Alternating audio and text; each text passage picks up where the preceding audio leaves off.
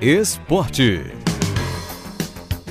Juliana Lisboa, repórter esportiva da TVE, trazendo as novidades do Nordestão. Juliana Lisboa, o Vitória no reencontro com o público foi bem ou não fez mais que obrigação? Boa tarde. Boa tarde, Renata. É cada pergunta que você me lança por aqui, viu? Vou te contar.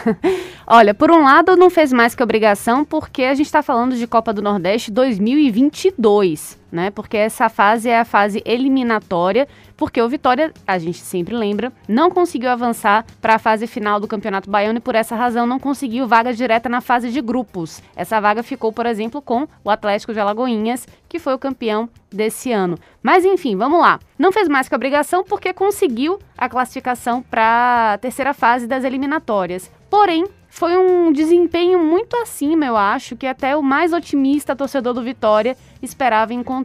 Foi um, um jogo em que o rubro-negro conseguiu dominar tranquilamente o Itabaiana. O Itabaiana, aliás, que eliminou o Bahia de Feira na primeira rodada nos pênaltis, né? E foi, assim, uma atuação muito boa do Marcinho, camisa 11, Marcinho, que foi é, fez um gol, o terceiro gol, e deu duas assistências. Né? O primeiro gol foi de Fabinho e depois de Bruno Oliveira. Então, foi uma atuação muito tranquila. O Vitória não sofreu muitos sustos e dá para dizer que a torcida saiu feliz. E foi curiosamente um reencontro, viu, Renato, no Barradão, depois de um ano e sete meses em outra Copa do Nordeste. O último jogo com público também tinha sido na Copa do Nordeste, veja bem, de 2020. A gente já está falando da Copa do Nordeste de 2022. Por outro lado, Juliana Juazeirense, né, que de uns tempos para cá vem se afirmando como uma terceira força do futebol daqui da Bahia, infelizmente não tem motivos para comemorar, né? Pois é, né? Infelizmente. A gente sabia que era é, um jogo difícil, né? Como qualquer eliminatória, como qualquer mata-mata,